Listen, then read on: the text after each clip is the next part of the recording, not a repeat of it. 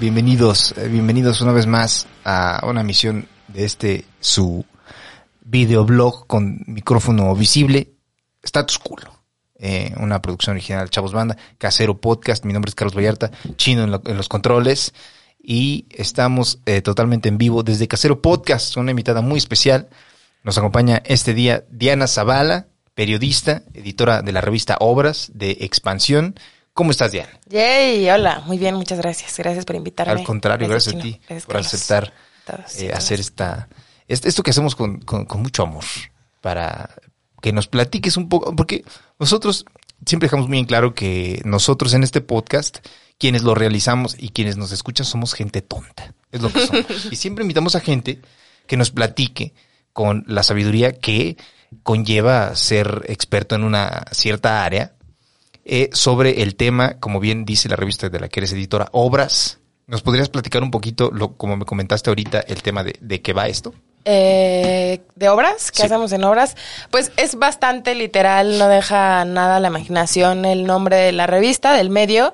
En obras hablamos sobre obras, construcciones, proyectos, hablamos sobre la arquitectura de estos proyectos, el interiorismo, eh, cómo está la industria inmobiliaria, la infraestructura. A- abarcamos todos estos temas tanto en México como en el extranjero. Ok. Los intentamos explicar. Y justo Chino platicábamos y me comentó Chino que eh, estaría muy verga tocar el tema que está ahorita un poquito en boga, que tiene que ver con el aeropuerto internacional Felipe Ángeles, que inicia operaciones 21 de marzo, si mal no recuerdo. Ya 21 de 21. marzo y con vuelos ya hasta Ya. Singapur, tengo entendido. ¿O cómo va a iniciar las operaciones Pues, de la IFA? No tan lejos, no se va a ir tan lejos, pero Sí. ya van a haber varias rutas, por lo menos a Cancún, sí vamos a llegar. Eso. Vamos a llegar también a, bueno, yo ya no voy a llegar a los otros lugares, a Guadalajara, Monterrey, a Tijuana. Van a operar eh, de entrada Volaris, Viva Aerobús y Aeroméxico y después sí vamos a llegar a, a Venezuela a partir de Sí. mayo.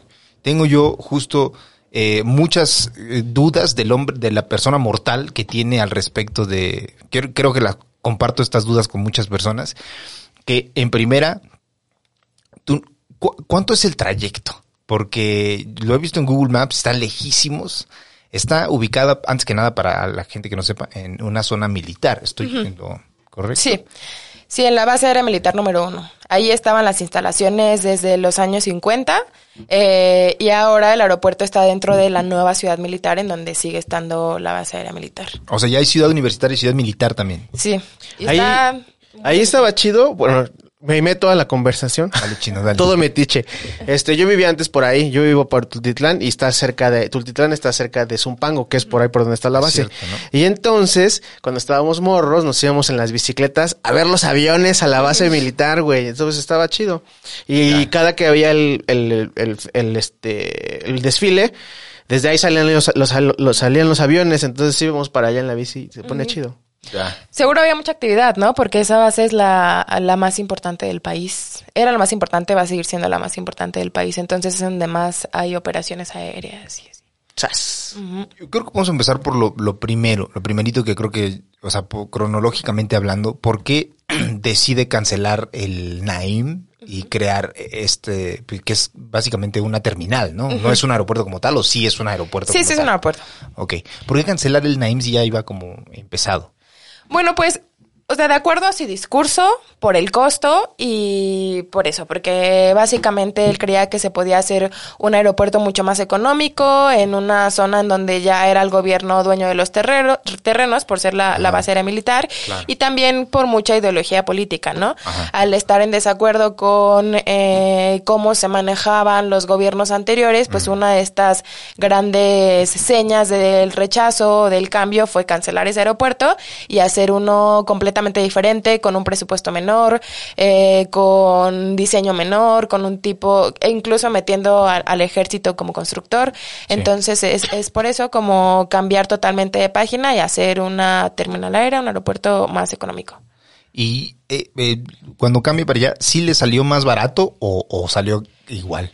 Pues hablando estrictamente de la construcción, ignorando todo el tema que ha habido, que todavía es confuso sobre cuánto ha costado la cancelación del Naim, sí es eh, más económico. Se prometía que iba a estar en alrededor de 80 mil millones de pesos el, el, costo de Santa Lucía.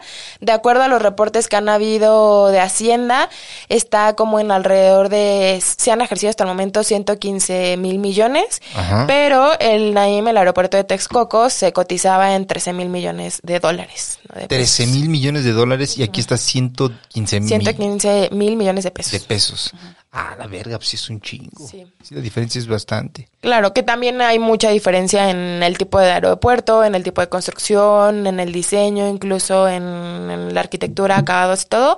Pero bueno, al final que la promesa era que fuera más económico y que se construyera más rápido, Ajá. eso, eso ahí está. Eso sí está, digamos que se está cumpliendo. Sí. Eh, y el, el, el, el arquitecto de el Naim era Norman Foster, ¿no? Participaba, sí, participaban varios. Y en este nuevo hubo un eh, arquitecto encargado del diseño o es un diseño militar, digamos, genérico. Pues en el nuevo aeropuerto, en el Felipe Ángeles, han participado tres personas principalmente. Primero, el ingeniero José María Riobó fue Ajá. el primero que propuso el plan maestro para hacer un aeropuerto en Santa Lucía. Sí. Él proponía ampliar las instalaciones militares y hacerlo inmediatamente al lado donde volaban antes los aviones. Claro. Pero hubo un inconveniente, eh, se encontraba ahí el Cerro de Paula, que aunque no representaba un riesgo, sí complicaba las maniobras aéreas ya en un aeropuerto con mucho mayor flujo por los vuelos comerciales. Entonces ahí es cuando se planea reubicar estas instalaciones, utilizar más terreno y cambiarlo de lugar. Y entonces entra Francisco González Pulido, eh, tiene un despacho que se llama FGP Atelier, él es conocido en México por haber codiseñado, por ejemplo, el, el estadio de los Diablos Rojos. Tiene amplia experiencia en aeropuertos, él hizo el plan maestro y el diseño. Pero ahora hemos eh, sabido de, de su boca que sí se ha tomado en cuenta la estructura, el plan maestro y los planes de expansión, pero el interior y la torre de control han sido diseñados por la Sedena. O sea, ya ellos también entraron a participar en la arquitectura, en el diseño, en la estructura y la mayor parte de las, de las decisiones en torno al aeropuerto. Y el, la Sedena, la Sedena fue quien construyó, el, o sea, fue la mano de obra de la, de la construcción del aeropuerto, fue en conjunto con trabajadores civiles. Sí, en conjunto con trabajadores civiles son casi dos, eh, 200 ingenieros los que participaron ahí, sobre todo dirigiendo los frentes. Es que el ejército tiene una manera muy particular de trabajar y que tuvieron que llevar a cabo aquí para que fuera rápido, Ajá. que fue dirigir todo en frentes. Me parece que son 45 frentes. Esto quiere decir que la construcción no se llevó a cabo de manera pareja, sino a cada ingeniero militar le, le hicieron responsable de una parte y, y, o sea, él contó con personal y todos estaban como en esa parte y aunque tenían coordinación con las demás, eran equipos distintos. Entonces ya ellos echaron mano de eh, trabajadores civiles de la zona, incluso de empresas. Eh, ICA por ahí también tuvo participación con su mano de obra. Entonces sí, es dirigido por la Sedena y mano de la Sedena, pero también con personas...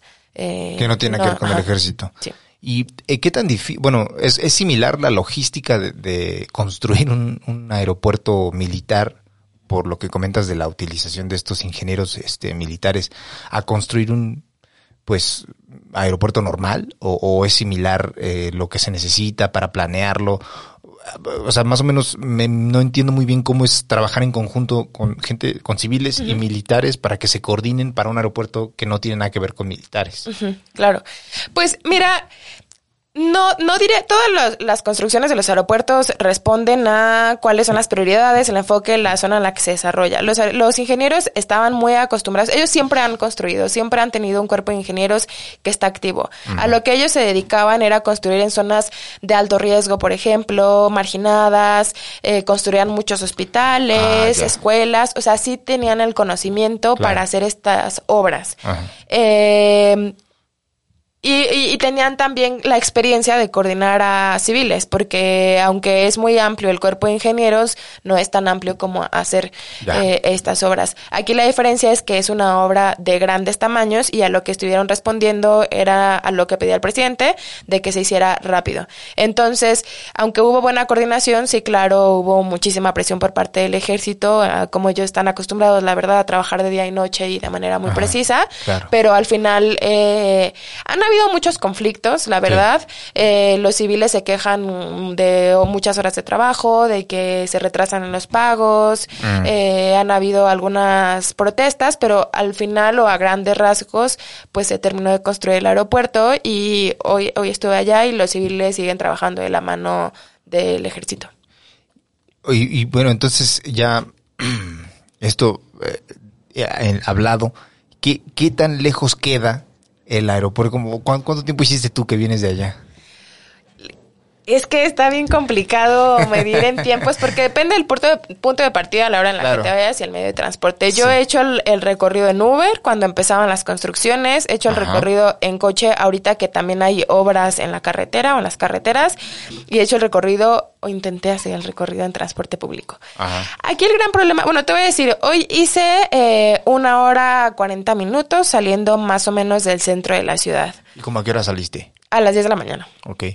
La cuestión es, en el aeropuerto hay dos entradas principales. Hay tres, pero hay dos principales. Eh, la- la- el acceso número uno, el estrella en el que llegas directamente al estacionamiento de la terminal de pasajeros, y el de la ciudad militar que está totalmente al otro lado y que de hecho es otro, otro municipio. Ok. El problema para calcular el tiempo es que las personas cuando lleguen a tomar un vuelo van a llegar a la entrada principal.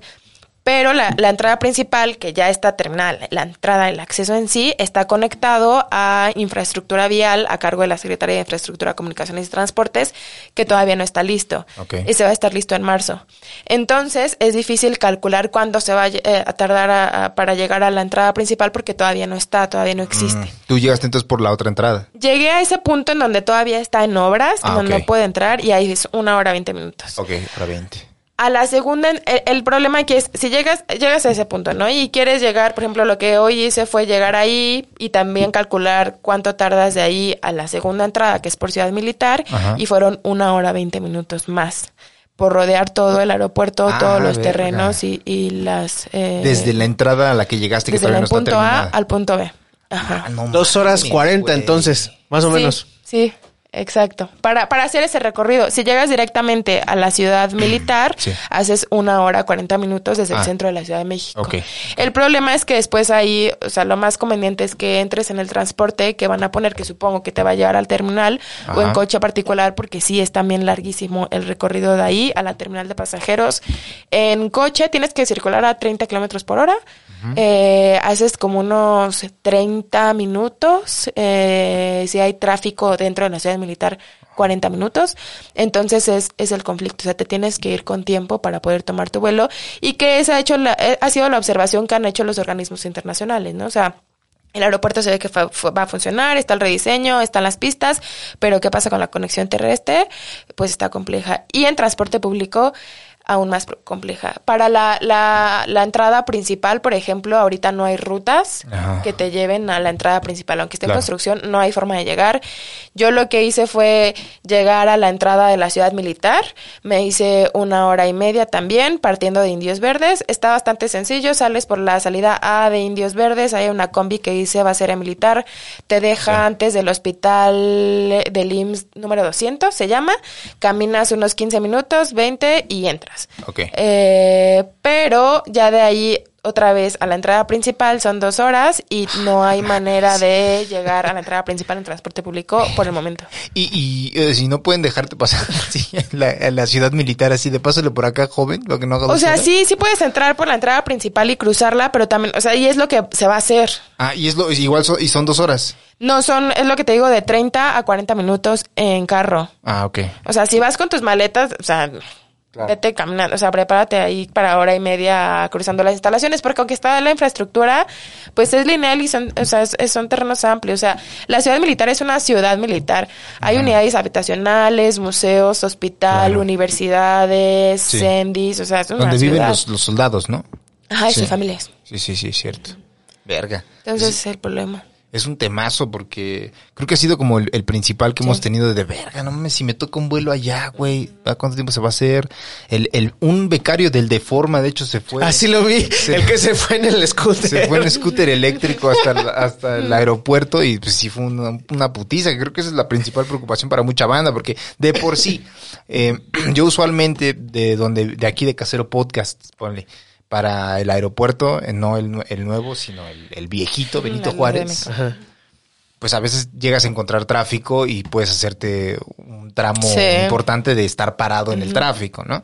Entonces sí tomo mis precauciones y me salgo, eh, no sé, por, por llegar una hora antes del vuelo, eh, pretendo salir, no sé, para tomar precauciones dos horas antes de una, o sea, tres horas antes de que mi avión despegue. Y con este tema, pues es de, híjole, man. Y Sí. creo que ahora sí ya es como más, este, o sea, sí va a afectar a más gente porque ya es- de- declararon la, sa- la saturación del, del aeropuerto de la ciudad. Entonces, al declarar la saturación del aeropuerto de la ciudad, empiezan a mandar vuelos para allá. Claro. Entonces ahí sí ya no vas a saber si te toca acá o te toca allá, ¿no? Sí, y, y también va a, ser, va a haber mucha confusión durante estos primeros meses porque las carreteras siguen en obra. Hay dos paquetes de obras en el Estado de México, la principal y una que se llama Oriente, me parece. Las de Oriente ya están listas, ya están como terminándolas, pero las otras no. No, es, es ¿Y sobre todo ampliación de carriles y puentes, pero sí hace tráfico. ¿Y está en el oriente o...? O- no, o- así se llama el paquete. No, no está en el oriente. Está en el poniente. Llegas por. Eh, pues la por la México Pachuca, cruzas de Catepec, México Pachuca y por allá. Ya, ok. Ese es el paquete Oriente. Ajá, o O sea, oriente. No hay forma de llegar como por, por esta Avenida Central, Ciudad Azteca, que ese sí sería el Oriente. No, eh, todas tienes que llegar como por la México Pachuca. o sea, sí, esa, esa autopista se llena un buen. Sí. Sí, todo, o sea, todos los caminos pasan por ahí. De hecho, creo que apenas salió una nota que dice, si vas a Pachuca, no olvides unidad de la EFA porque todos son por, por ahí. Eh, me parece que Ciudad Azteca la opción que va a haber será conectar con el Mexibus. Al Mexibus. pero también todavía no está listo y creo que ese no tiene fecha para que esté inaugurado en 2023, pero no sabemos cuándo bien. Verga, güey. Sí, y las opciones que hay para llegar y que van a ser efectivas y por la que apuestan es por el tren suburbano. El problema es que se va a estar listo a finales de dos- 2023 o inicios de 2024. Entonces, quienes vuelen ahorita, pues, Ni pedo. Pero, o sea, pero ¿por qué entonces inauguran el 21 de marzo si no hay nada para llegar allá? Pues porque fue la promesa. Lo que ahorita está haciendo el gobierno es que van a contratar a una empresa que te lleve hacia allá. El problema es que aún a una semana hay mucha confusión. Ya sacaron hace rato eh, de presidencia los precios y los puntos de partida, Ajá. pero todavía no sabemos, o sea, sí, cuál es la empresa que nos va a llevar, en qué vehículo se va a trasladar y los horarios en los que van a salir. Pero esas van a ser como las únicas opciones. Y están, me parece que a partir de 90 pesos hasta 150, ¿no? 125. Ajá. Los costos para, para llegar y Ah, salen sí. de las... Precisamente, es 150, 125. La más barata es la de Indios Verdes, 50 pesos. 18 pesos en Ciudad Azteca en el Bexibus, pero que no está, que, que va a ser hasta, hasta dentro de dos años, dos años. Y en el Toreo 125 pesos. O sea, te da como un estimado de lo que va a gastar la banda para llegar allá. No, eso, eso les va a costar. O sea, el gobierno puso esas rutas para que tú te subas y te lleven de manera directa, o sea, sin Ah, paradas. Ok, ya, ya. Ajá, lo que no sabemos ahorita es como cuál es la empresa a la que lideran esa concesión o si nos van a llevar en los RTPs ni Ya. en qué horarios van a salir. Hace, haz- eh, calcula el tiempo estimado, Ah. que la verdad es que yo creo que está bastante amigable el tiempo Sí, que ponen ahí. Se mamaron. Ajá. ¿Cuánto es el que dice de Indios Verdes, Manix? Ese es el que más me interesa. De Indios Verdes, 42 minutos. 42 minutos Indios Verdes hasta el aeropuerto. Que lo dudo. Güey, tan solo de salir de Indios Verdes te haces 40 Es minutos. pedo, Así es lo que digo. O sea, de Perisur me parece que marca ahora 35 minutos, ¿no? Una hora y, Ah, hora y media. Ajá. De Perisur. Sí. Ay, que no mames. Hijo, güey, ¿quién nos van a llevar en Batimóvil? En helicóptero, yo en creo. helicóptero. En, en visitaxis, van a poner Ajá. visitaxis para toda la gente que quiera llegar al aeropuerto. Oye, ¿y por qué se llama Felipe Ángeles? Eh, Híjole, o sea, es un es militar y está, la verdad es que no me acuerdo bien de ese dato, pero tiene que ver con la base aérea militar. Por ahí en expansión tenemos la información. Eso. O sea, era un militar Felipe Ángeles. Ajá, me parece. Pero la verdad es que no te voy a decir más porque no estoy segura. O sea, el nombre lo puso el presidente, claro que sí. Sí. y tiene que ver con, ¿De con dónde el era? tema. Ya lo- Héroe popular de la Revolución Mexicana que colaboró con el general Francisco Villa y José Lucio Blanco. Eh, fue part- participó en la decena trágica Como de parte de Madero. de Madero. Ah, sí. Entonces está bien. Entonces es, es, es, este 4T. Ah, es 4 T, entonces. En ese entonces, ter- 3T, que esa era la tercera T. Ah, sí, la 3T. Y entonces, ¿es el es en honor a este Felipe Ángeles o de otro Felipe Ángel? No, No, sé. de ese Felipe Es- Ángeles. Ajá. ¿ah? Ok. Felipe Ángeles. Y ha habido, ha habido un tema ahorita, bueno, eh, lo que he visto en Twitter, que ya volví, por cierto, a Twitter, una mala decisión de mi parte, pero estoy de vuelta en Twitter, y he visto mucha discusión eh, con su toque muy mexicano, marcadamente clasistoide, sobre cómo está el aeropuerto, que está bien culero. Mira, yo no voy a decir nada al respecto de la infraestructura del lugar. Lo único que sí quiero dejar muy en claro es que me molestó que estuviera dibujado con Chespirito en el baño. Eso sí lo voy a decir. Eso no me parece bien. Ya, ya, ya visité, ya inauguré esos baños. ¿Sí? ¿Ya Todos, fuiste? Ya, ya los usé. Hace como un mes. Eso. ¿Cómo, Sí. cómo, o sea, bueno, en primera, ¿tú qué opinas sobre la infraestructura? ¿Cómo se ve por dentro? Eh, ¿Y qué te parecen esos comentarios que ha hecho la banda? Claro. Pues yo creo que de la infraestructura hay varias cosas que analizar. Primero, o sea, es que hay muchos elementos, ¿no? Lo que no se ve son las pistas. Sí. Las pistas, por lo que sabemos o lo que ha comunicado la Sedena, la O sea, manera en no la lo que han se visto construyó. ustedes. O sea, sí, ya las vemos, pero pues no sabes cómo Ah. es una pista, ¿no? O sea, no sabes lo que tiene abajo y, así. Hay varias categorías de las pistas. Eh, se supone o se promete que estas pistas van a llegar a ser categoría 3C, eh, que no hay en el mundo todavía, que quiere decir que los pilotos van a aterrizar así con neblina y casi de manera automática, o sea, súper seguras y fáciles de aterrizar. Va a empezar a, te- a- a operar como categoría 1 por reglamento pero se supone que la infraestructura y los sistemas de iluminación que están puestos son de así de los más modernos que existen en el mundo. Ok. Eso es un punto a favor.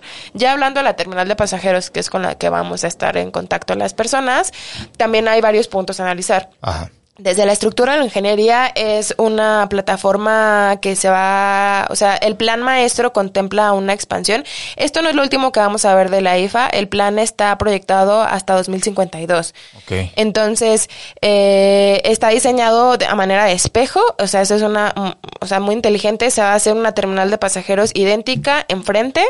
Por eso, de hecho, cuando vayan, las personas se van a dar cuenta de que enfrente hay unos terrenos baldíos ahí todos arenosos, polvosos. Ahí se va, se va a construir. Ajá. Eso es también un punto a favor. El, el diseño también es muy amigable con las posiciones de los aviones. Me parece que van a haber 14 posiciones remotas y ahí puestas, lo que va a hacer que, que se aborde de manera más acelerada. Eh, sin muchos contratiempos. También desde el punto de vista de seguridad, por ejemplo, tienen unos mecanismos antisismos que va a permitir que en caso de un terremoto la estructura se mueva hasta 30 centímetros, que es muchísimo. O sea, eso no suele pasar, entonces es un edificio bastante seguro. Ya desde el interiorismo, que es en donde han habido muchos comentarios, que como dices, la mayoría son clasistas, pero eh, que, o sea, se ha sido muy criticado incluso por Francisco González Pulido, el que hizo el diseño. Sí. Detesta el, el- lo que Ya. hicieron al interior. Ok. Eh, Dijo, no él- él respetaron dice- mi visión. Sí, él dice, o sea, como yo me deslindo, yo no lo hice.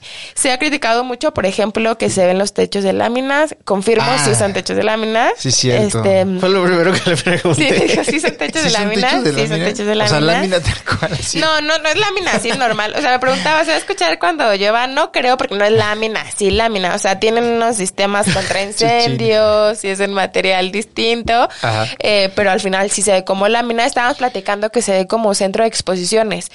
Porque los locales son de baja altura, o sea, son normales y luego está es- el espacio y está el techo. O sea, entras y es como una planta corrida. Eh, en la que están los locales, las salas VIP. De un lado están la, bueno, van a estar por, por donde abordas y del otro por donde llegas y pasan los sistemas de seguridad.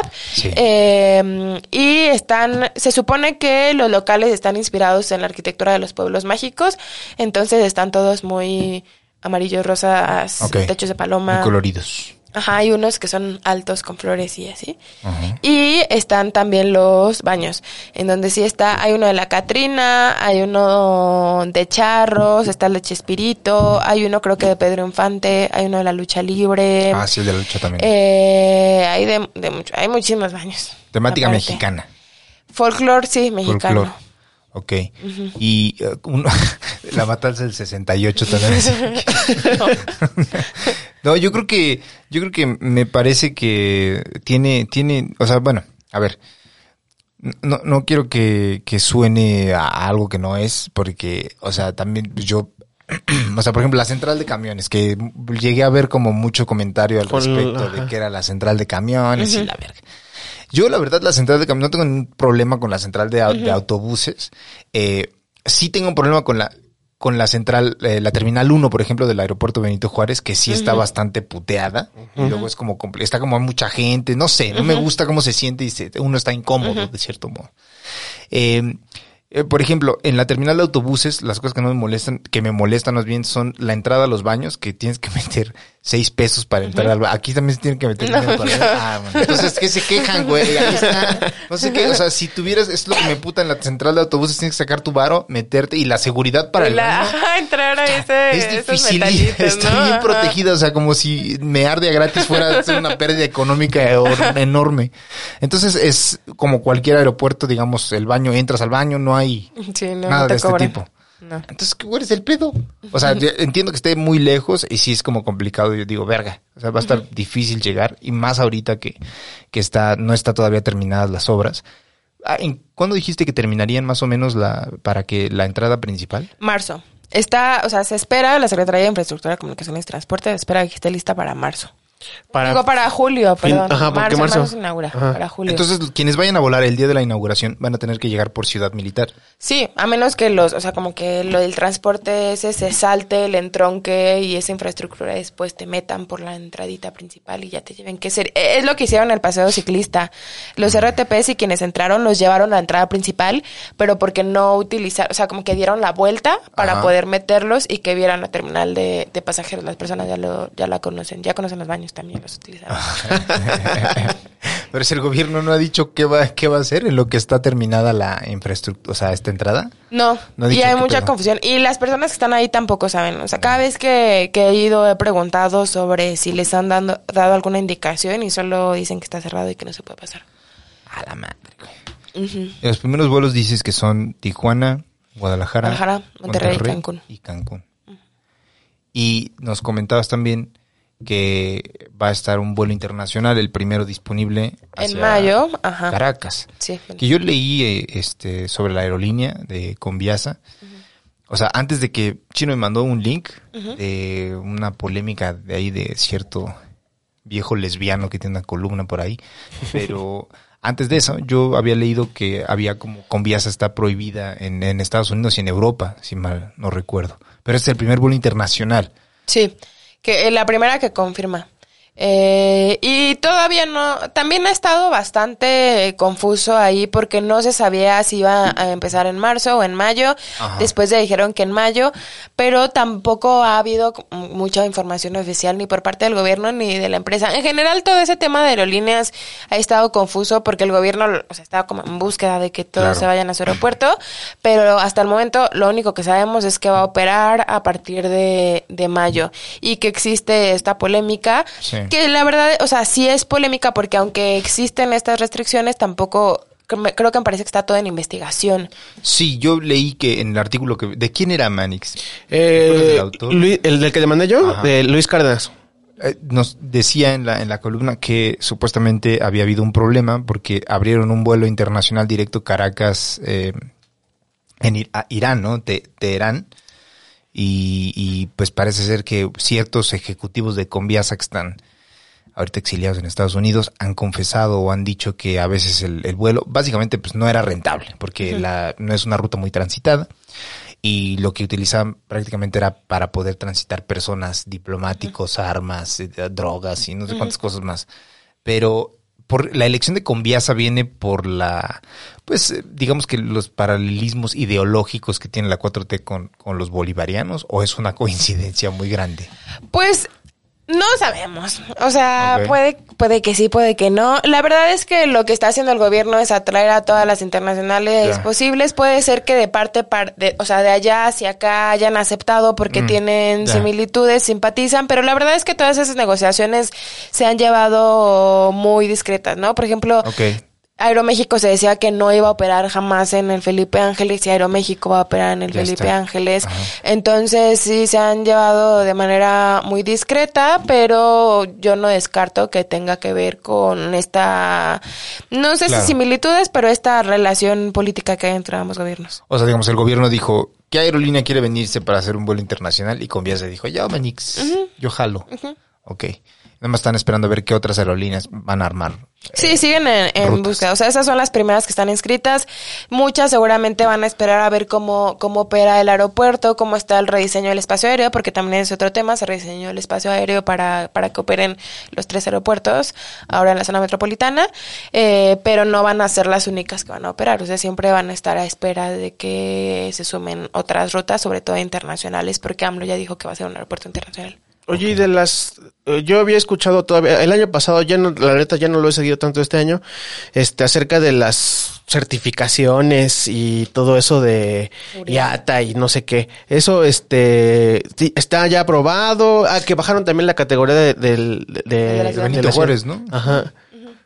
Sí, eh, no- o sea, está todo en orden con las organizaciones, la YATA y la, la OIT. Es la otra, y han visitado, ellos como que aprueban el aeropuerto, justo lo que han mencionado es que el pendiente que tienen es la conectividad terrestre, y también el de la Ciudad de México, a lo que, lo que pasó en la degradación de la categoría de seguridad es que, eh, Primero, ¿nos puedes explicar qué, qué significa eso de las categorías? ¿Y por qué se degradan? ¿Qué significa que le quiten un punto? Ajá, en el caso del de la Ciudad de México fue sobre todo como por las condiciones y por la saturación, no como que fuera inseguro Ajá. volar en sí.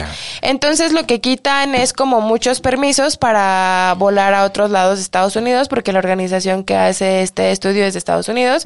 Entonces justo como perjudica a- en ciertas rutas no en todo, al aeropuerto de la Ciudad de México y también al Felipe Ángeles, pero como ahorita pues no hay rutas como muchas internacionales, no afecta. Y lo que pasa es que estas inspecciones se hacen de manera periódica y ahí se analiza la seguridad de los aeropuertos. No es como que hayan encontrado algo mal y lo hayan bajado. O sea, sí lo hicieron, pero como que es de rutina y el gobierno trabaja en, en como solucionarlo. Es como cuando hacen auditorías Ajá. y entonces las instituciones tienen la responsabilidad de aclarar eso y modificarlo. Eso es lo que pasó con, que ya tiene un año me parece, ¿no? Ajá. Y había escuchado de eso que al degradarle la categoría no podían hacer nuevas rutas internacionales o algo así. Ajá, me parece, pero eran solo Estados Unidos. Ah, ok. Sí, entonces en eso, por eso como que sí hubo pánico, pero en realidad las autoridades fue como, o sea, sí está mal, pero Wow, no wow, tranquilo, mucho. Ajá. viejo. ¿La saturación te influye en cuando se retrasan los vuelos? Sí, claro, por supuesto. Con razón, hijo de... Es que, es que había un problema, o sea, sí, sí correspondía mucho a la saturación, pero también al diseño aéreo mexicano. Eh, en el mundo hay un sistema que se llama PBN, que es sistema basado en performance, que utiliza nueva tecnología para calcular las rutas que se van a, a llevar en, en los espacios aéreos. En México no la teníamos en la zona metropolitana del Valle de México, entonces eso también complicaba un poco las operaciones porque eran o sea, como muy mezcladas, muy telarañas. Ahora, para meter a Santa Lucía, o con el pretexto también de meter a Santa Lucía y de también coordinarlo con el aeropuerto de Toluca, se hizo un rediseño para que, o sea, sí van a seguirse tardando en Ciudad de México porque está saturadísimo, pero para que pudieran convivir los tres aeropuertos y no generar estos retrasos. Viéndolo como en un esquema, es como manera de lluvia, la mayoría vienen como por estas rutas y aterrizan así, en lugar de así y así. Entonces, eso es lo que, lo que cambió y se cambió este sistema de navegación para hacerlo pues más moderno y eficaz. Eh, este sistema ya, ya funciona con el aeropuerto de la Ciudad de México, empezó a funcionar el año pasado. Ahora lo que van a probar es cómo funciona ya con la ruta de Santa Lucía que hasta el momento van a ser pocas, pero creo que van a ser suficientes para, para checar el, el nuevo diseño del espacio aéreo. Está, está bastante interesante. O sea, creo- bueno, yo como alguien que, que sí me muevo mucho eh, por avión, luego es como, la verdad tengo miedo. Tengo miedo que me, que me toque un vuelo. ¿Te toqué? Oye, y Eh, ahorita que estabas hablando del de Toluca, o sea, una vez saturado el de la Ciudad de México, empiezan a mandar al Felipe Ángeles y también van a empezar a mandar a Toluca. Entonces, ¿puede tocar de Felipe Ángeles o puede tocar de Toluca? Pues es que no es que toque, tú los Bueno. compras y los eliges directamente a lo que te convenga. O sea, si te metes a Volaris, por ejemplo, tú puedes ajá, elegir si quieres aterrizar en la Ciudad de México o en el de Santa Lucía o partir de Santa Lucía o la Ciudad de México. Lo que van a hacer ahora con el de Toluca es como mejorar la infraestructura e incentivar a que las aerolíneas también operen, operan ahí, porque ahorita en su mayoría son de carga. Si dan Sí. cuenta, nadie aterriza Está en. Toluca y Yo una nadie vez, va a Toluca. una vez aterricé Ajá. en Toluca, una vez en mi vida. Exacto, pero existe. Sí, Entonces ahora solo. lo que quieren es como... De hecho, hay proyectos de infraestructura vial en donde también conectan al aeropuerto de Toluca con la Ciudad de México para fomentar que estos tres aeropuertos operen y ya no esté tan saturado, saturado en la Ciudad de México. Pero tú eliges, vas a elegir. Mm. ¿Cuánto? Está, pero está lejos el aeropuerto de Toluca, ¿no? También. Está pues, tan lejos como, como Toluca, o sea, hay que cruzar todo, todo lo que cruzas para llegar allá. El tren este de, el de, eh, bueno, el de Toluca, ¿no? Sí, que tiene muchos años y que también el compromiso de AMLO es terminarlo durante esta administración, también va a funcionar. Lleva un chingo de tiempo esa Pues madre. ese- era de. Peña, ¿no? Sí, Ajá, cierto, De güey. los primeros de Peña, sí. Y bueno, eh, eh, ¿cuánto está o alguien ha medido cuánto tiempo se hacía de, digamos, el centro de la Ciudad de México a donde iba a ser el nuevo aeropuerto en Texcoco? Sí han habido mediciones, pero es lo mismo. Por ejemplo, o sea, es, es distinto. Me parece que también era como una hora y media más o menos. Pero los cálculos que se hacen o las comparativas no son como muy fiables porque también para el aeropuerto de Texcoco se tenían que construir vialidades. Siervo de la Nación, que se inauguró me parece que el año pasado, que empezó una parte con Erubiel y que ahora lo hizo el actual gobernador, eh, ayuda ahorita a conectar al Estado de México con Santa Lucía, pero el propósito original de esa carretera era también eh, conectar a Texcoco. En tiempo me parece que era similar, eh, pero lo mismo, o sea, se iban a, a desarrollar obras, eh, infraestructura, estaban en proceso también me parece que muchos Mexibus, bueno, el Mexibus también. Siervo de la Nación es esta autopista de paga que va de Naucalpan para Ecatepec o cuál? Ajá. Ah, va, va, va. Sí, sí, esa. Que va Esa por el río de los, este, por el este, sí, río de los remedios, no, canal, es un, va junto al canal, creo. No me acuerdo, es la de Taj. Ajá, sí. O sea, ¿por qué pasamos si no traíamos Taj y no nos pudimos subir a esa? Pero es la, la de Taj y se supone que corta un tramo para que llegues al aeropuerto de Santa Lucía y antes estaba pensado como para cortar distancias con el de Texcoco. Ya, ya, ya, ya. Pues mira, entonces inicia operaciones 21 de marzo. El primer vuelo internacional es hasta julio. Mayo. Ah, mayo. La, la entrada es la que se, se inaugura en julio. Ah, Se ok. espera que se inaugure en julio. Mayo. Se planea. ¿Y es posible que haya otro vuelo eh, internacional antes de esa fecha o es después de esa? Mm, O sea, es posible, no está cerrado. Si alguien se suma y dice que antes, empieza antes. Pero pues mientras las aerolíneas no levanten la mano, eso es lo que hay hasta el momento. El, el 21 de marzo empiezan puras nacionales. Eh, me parece que cada, como a cada ruta, hay dos por día. De ida y dos de regreso. Ok. Y con la presión esta de, bueno, de la saturación del aeropuerto de aquí, ¿no pueden presionar a las aerolíneas internacionales a que se vayan para allá? Sí, que me parece que fue lo que hicieron también con, con las nacionales. O sea, aparte de que les dan beneficios como los descuentos del TUA y eso beneficia a la aerolínea por la venta de boletos, eh, sí va a haber como, pues están, es lo que están haciendo, intentar presionar para que las aerolíneas se pasen al aeropuerto de Santa Lucía y para que lo prueben sobre todo. Ya han habido varias empresas que han visitado las instalaciones y todas dicen que muy bien, pero al final ninguna se pasa y lo que están esperando es ver realmente cómo va, va a funcionar funcionar.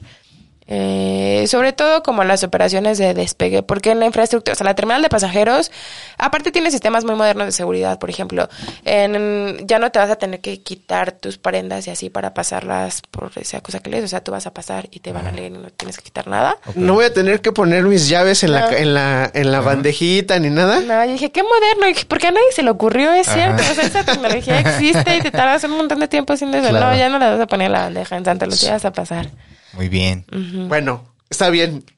Vale la pena las dos horas. por eso, ajá, las dos horas. Y también van a tener unos sistemas biométricos en el que vas a comprar tu boleto digital, pero también como que van a escanear tu rostro. Entonces, después de que pases esa parte de seguridad, tampoco ya te van a detener como checándote los documentos y así, porque con tu rostro leen. Ya en caso de que haya complicaciones técnicas, ya puedes sacar el boleto digital y pasar o impreso, pero también tienen como esos sistemas. Es, es, es raro porque tienen estas partes súper modernas, pero pues luego al interior, no sé, por ejemplo, a mí me parece muy chistoso que si hay ju- juegos para niños, pero son así avioncitos falsos y, y cosas así raras. Ajá. Ya, Ajá. ya, o sea, si, si uno entra ahorita a, digamos, a, a, pues, vuelos, no.